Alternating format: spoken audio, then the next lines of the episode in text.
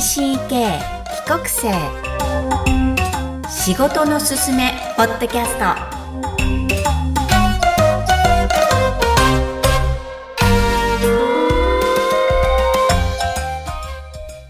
皆さんこんにちはクロスのみきこです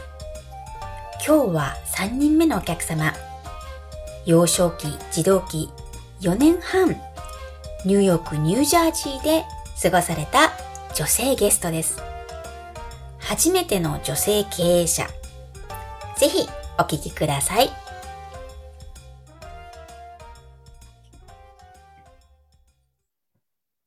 こんにちは。今日は3人目のお客様です。ネプトジャパンファウンダーでいらっしゃる桜井カレンさんです。改めまして、こんにちは。こんにちは。桜井カレンと申します。よろしくお願いいたします。こちらこそ、このポッドキャスト、元 TCK でいらっしゃる、えー経営者、または社会人10年目以上の方にお越しいただいて、えー日本における職業選択だったり、えーご自身の半生を振り返って、日本社会について、また TCK のテク職についてお話しいただくコーナーです。えーぜひ、まず、カレンさんの自己紹介からお願いいたします。はい。あの、私は今現在、ネプトジャパンという会社を、えー創業いたしまして7期目を迎えております。で、うん会社の事業内容は3部門に分かれてまして、一つは海外事業部。あの、海外の PE ファンドとかベンチャーキャピタルの方と一緒に日本で起業される、スタートアップをされる会社のお手伝いをさせていただいています。もう一つは PR 部門。エンターテインメントによってるんですけれども、まあその PR のお手伝い、パブリシティのお手伝い、プロモーションのお手伝いなどをさせていただいています。うんで、さらには海外のイベント部門っていうのがありまして、海外でコンサートをしたいアーティスト様、もしくは、えー日本のタレントで海外のイベントに出出席されたい方、そういった方に対して、まあ弊社の方でサポートさせていただいて、ピッチを海外にさせていただいて、まあ実際に演じていただくというところまでお見守りする仕事をさせていただいています。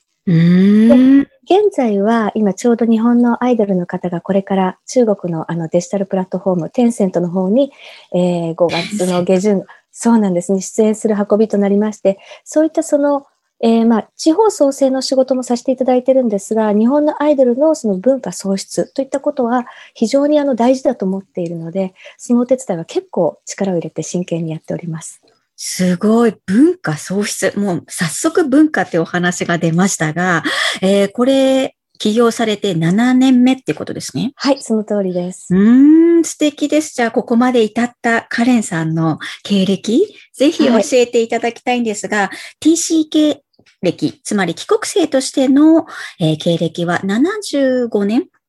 そうですね。70 75年から ?70 年代のニューヨークの帰国子女でいらっしゃるんですね。はい、そうです。その通りです。あの、父が、えっ、と、シャープという会社で働いておりまして、ちょうどそのニューヨークに支社を立ち上げるタイミングで、えーまあ、家族も75年から、えーアメリカに移り住みまして、79年まで滞在させていただくご縁をいただきました。うんうんうん。それはご自身にとって今振り返るとどんな印象、またどういう位置づけですか？まあ、あの、まだ3歳だったんですけれども、お風呂の事情が違うとか、洗い場がなくって、なかなかそのお風呂がうまく使えなかったりとか、うん食べ物がまだ母も英語が話せない当時25歳だったので、ああ、若い。うん、だからその海外のスーパーに行って買ってあるものが何がわからない。野菜もちょっと形が違ったりして、結構ね、TV ディナーって1ドルの電子レンジでチンをするご飯をしばらく、ね、あの、なんていうんですか、アメリカに引っ越しをしてから1週間ぐらい食べてて、へえ。で、すごく原始的な記憶なんですけど、もうこれ食べたくないって泣いたことが私あって、うん母、も私もって言って泣いて、抱き合った思い出がありますね。すごく。へえ、うんもうなんか4歳か5歳の記憶ですよね。3歳半の記憶だけで。うん。すごい。もうその頃からじゃあ毎日がサバイブ。そうですね。まあ、あの、私の方が、えっ、と、プリスクールとか幼稚園、保育園みたいなところに預けられて、だんだん英語が話せるようになってくるけれども、うん。インターネットがなかった時代に、25歳の母が、全くその怖くて外に出られない母が話せないっていう状況が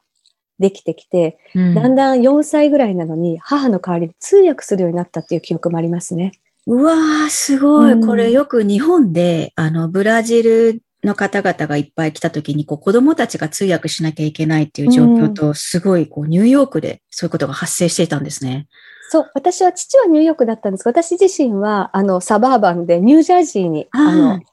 9W のニュージャージーに住んでいたので、うん、ちょっとあのニューヨークとはまた違う生活をしていました。まだまだ自然がたくさんあるようなところに住んでました。はい。じゃあ、カレンさんにとってそのニューヨークあ、ニュージャージー時代っていうのは、どんな記憶、どんな思い出ですか？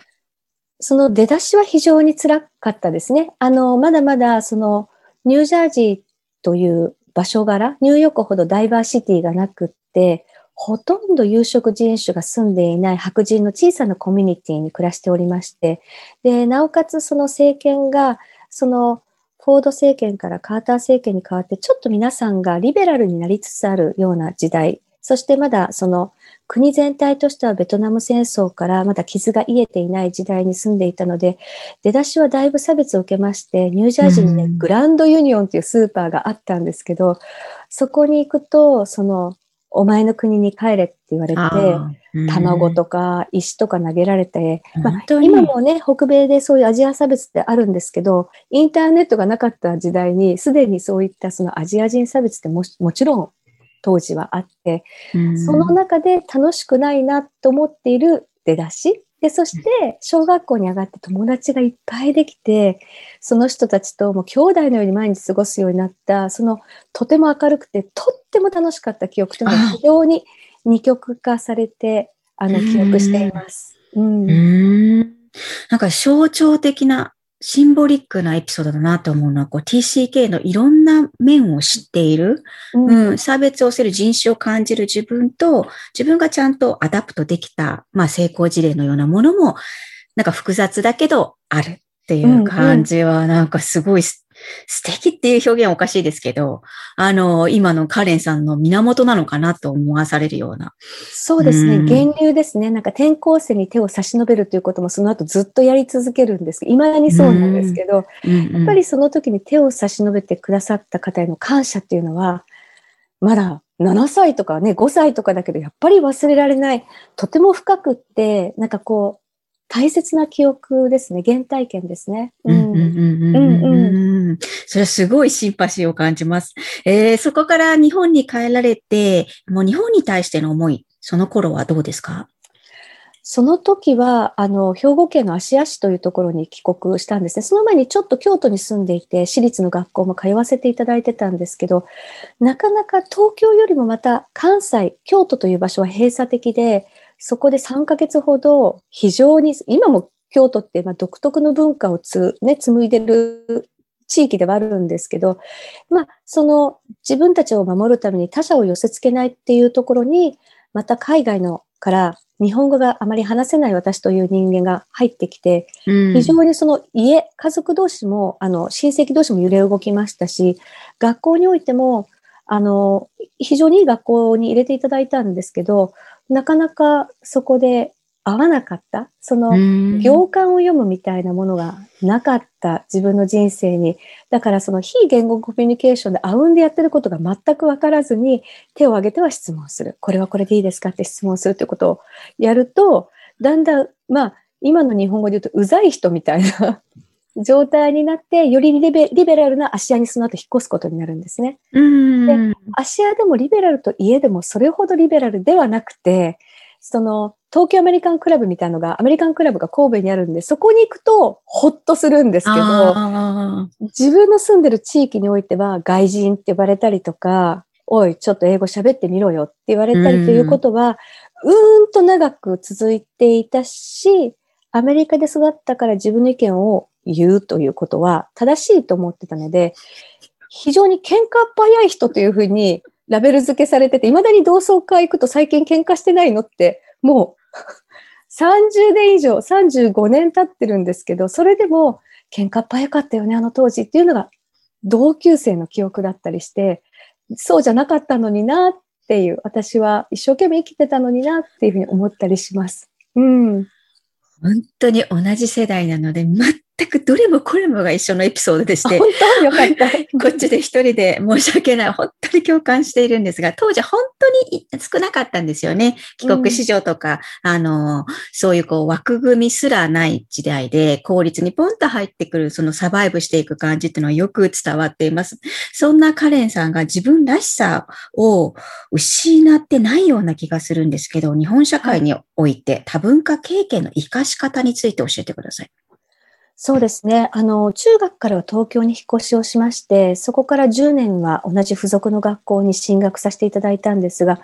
そこではね、とにかく自分の個性を消すということをしておりました。で大学1年生から、そのアルバイトを始めたんですね。はい。初めはウェイトレスの仕事。で、その後はイベントのお手伝い。テレビ局でのインターンなどを通じて大人と付き合うようになって世界が広がったんですね。で、うん彼らは私が業務を完遂さえすれば、要するにまあ終わらすことができれば、そこにどこか出自なのか、どこの学校に行ってるかっていうのは全く関係なくって、学校よりもうんと仕事場がすごく楽しかった。で、うんうん自分がチャレンジして意見を言うことも企画として通るという経験も積んで、その中で英語が話せるということで、例えばテレビ局だと外国の方へのインタビューがね、させていただく運びになったり、そういう機会をいろいろ賜る中の中で、その自分自身のアイデンティティっていうのが少しずつ閉鎖的だったのが解放されていく。その私はもしかして私でいいんだっていうのが20代にやっと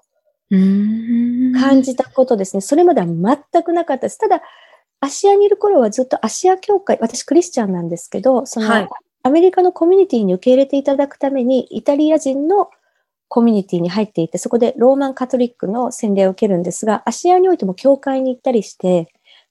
いたので、そこが私の帰る場所だったんですね。そこにうんそこは非常にニュートラルな環境で、もちろん海外経験のある方もいらっしゃってたので、そこが一つ家だった。で、東京に来て話戻りますと、10年間の付属学校の生活は全くリベラルな芦屋とは違う保守的な学校に入って、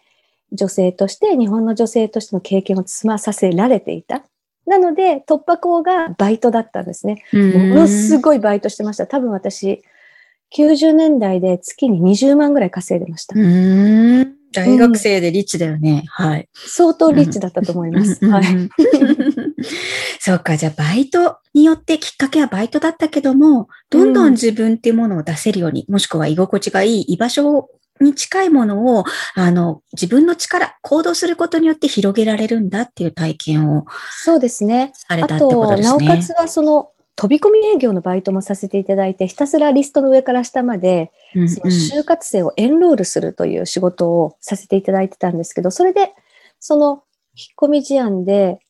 あまり話せなくて、自分に自信がなくて、いつも自分が人と違うんじゃないかという不具合を感じてたけれども、まあ、ある決まったその文章をひたすらそのリピートして、そのいろんな人にいろんなリアクションがね、そのうるさいって切られたりすることもあるんですけど、まあもしくは話を聞いてくださる方もいて、いろんなその経験値を人との、その人との出会いのスタートアップを何千件と経験したことによって人が怖くないっていうブレイクスルー、突破口を見出したんですね。だから仕事が私という人格を育ててくれたんですけど、うんじゃあ最初はちょっとやっぱり人怖いわけじゃないですか。自分ってものを押し殺してたわけなんですけど、そうですね。はい。それはどうやって0を1にすることって結構難しいんですけど、どうやって乗り越えたんでしょう？しばらくだから別人格が並走してる状態でしたね。その学校にいる自分、そして社会でその枠組みや鎖から解き放たれる時の自由な自分、英語を話してる自分っていうのは全く二つ別の人格で、それがまたその二つが一緒になってくるっていうのは30代になってからのことでした。全く使い分けてました。うーんじゃあ使い分けれ、使い分けられる器用さもちょっとお持ちだったんだなっていうのはすごい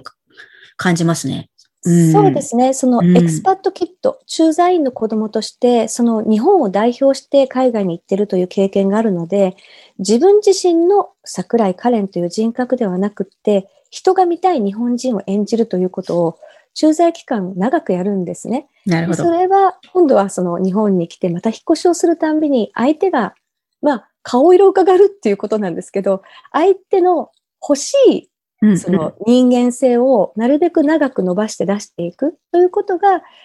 いきなり01だったわけじゃなくて、グラデーションのようにそういうことを積み上げていった結果、そういうことができるのが自然に身についてしまった。といったところでしょうかね。うん、すごくわかりやすいです。こう TCK のベースがありながらも、うん、自分っていうものをこうアダプテーションをしていったのがバイトであり、うんうん、仕事であり。そうですね。はい。そして時間とともにそれが自分らしくどんどんなっていったっていうカレンさんの素敵さにうなるばかりですが。ありがとうございます。今も、なのでそういう経験を生かして人材を育てていらっしゃるんですよね。そうですね。その顔色を伺う嫌な子っていうラベルも親戚には実は付けられてたこともあるんですね。私と喋るときとこのおば様と喋るときは、お話の仕方この子違うわよね。なぜならこのおば様は海外経験があって、このおば様はずっと京都にいらっしゃったからなんだけど、その、その使い分けを、まあ、ちょっと陰口言われるようなことから、まあ、顔色伺う。そして、それが今現在仕事につながってる顔色伺うんじゃなくてニーズをちゃんと掴み取るというスキルにブラッシュアップされたというふうに感じています。で、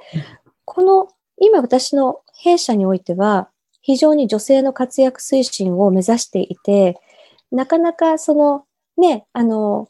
私たちの世代というのは、4年生の大学に行けた女性というのはたった15%しかいないんですね。まだ社会が女性は結婚するものだとか、短大を出たらそれでいいじゃないかとか、一般職終わったら結婚するんだろうっていうことが常にその、なんていうんですか、学業の受験があって、就活があって、それでその後に婚活があって、はいはい、その後に妊活があってっていうのがもうレールが引かれてるところからなんとかなんとかこう外れようとしてた自分の経験が今女の子たちを見てもあまり状況が変わっていないというふうに感じます。うん、はい。で、彼女たちはその、今は一般職、総合職という分け方をしませんけれども、長くアドミン要は一般職的な事務仕事をさせられて、なかなかその自分の意見や行動とかが評価されるっていう場合が少ないんですね。うん、なので、基本的には弊社でそういう女の子たちを、まあ、女性社員になり得る人たちをプロフェッショナルに、まあ、海外にも留学させますし、うん、フィニッシングスクールに行った女性もいますし、その人たちのキャラクターをうまく出してあげる。はい、それを個性と、まあ、スキルとして社会に送り出すというような仕事もさせていただいていて、皆さん結構日本のその平均収入をしなべて、まあ、東京以外のところもね、もちろん、あの、入れて、おしなべると大体400万って言われてるんですが、弊社からその、まあ、出向していった子たち、もしくは移籍していった社員さんたちは大体年収500万から600万いただいています。それだけやっぱりそのステップアップさせるということを女性に訓練する場所っていうんですか、教育する場所っていうのが、社内にはもう会社にはないんですね。うんうんうん。会社にはない。はい。会社の中にはそういう気遣いも、まあ、訓練するシステムもあまりない。限られたね、あの人たちは選ばれますけど、そうじゃない人たちもステップアップして人材になり得るっていうことが私の信念で、そういったその信念をもとに、かなり厳しく教育はしてますが。でも皆さん感謝されてます。そりゃそうだと思います。うん、はい、うんうんうん、同級生のその同窓会に行っても自分のキャリアは全く恥ずかしくないって皆さん言ってくださいます。うんうん、それはね、本当に女性として、もしくは一人の働く人として自己肯定感が上がるし、そこまで求めてくれる上司がいるっていうのは本当に、実は幸せですよね、その、多分。そう、うんうん、彼女たちのお父様お母様、特にお母様たちをロールモデルになり得ないんですね。うんまず、例えば学歴を積む経験がないけど、自分が行けなかったからあなたは大学に行きなさいっていう人たちもいらっしゃいますし、地元を一生出ないで生活をされるという専業主婦を選ばれてるお母様がいる中、その若い世代が失っている女性のロールモデルに私自身が慣れたらいいなと思って頑張っております。うんうん、すごいです。ぜひ、これを聞いている TCK 諸君、え特に女性の TCK の皆さん、えー、ぜひカレンさんにうん、でも厳しく教育されますからね。はい。それも素敵な人生だと思います。では、カレンさんにも最後の質問をさせてください。はい。TCK として日本社会で成し遂げたいことは何ですか？TCK で日本とし、日本で何を成し遂げたいかというご質問なんですが、そうですね、日本人としては、やはり女性なので、女性の活躍推進、ただキャリアを追い求めるのではなくって、仕事もいいね。うん。で、恋愛や結婚生活もいいね。うん。そして子供も持っても楽しいよね。確かに。キャリアに復活できるよね。で、せっかく海外での経験があるから、それを活かして、その新しい日本人として、そして日本人だけではなく、世界の中のアジア人として自分がステップアップできるような、自分もそうなりたいし、人々、女性たちがそうなれるようにサポートしていきたいなというふうに強く思っています。うん、ステップアップって言葉、カレンさんの結構キーワードですね。そうですね。はい。うんうん、自分を引き上げてくれる人がいないのであれば自分で登っていくしかない。ということが、いつも強く感じて自分の信念に置いてることかもしれないですね。うん、それをいつもいつも反数しながら自分を鼓舞激励、そしてステップアップさせてるカレンさん、本当に素敵です。ありがとうございます。はい。今日のお客様、ネプトジャパンのファウンダーでいらっしゃる桜井カレンさんでした。ありがとうございました。どうもありがとうございました。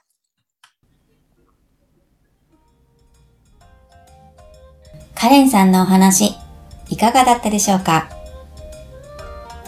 一つ一つのエピソードや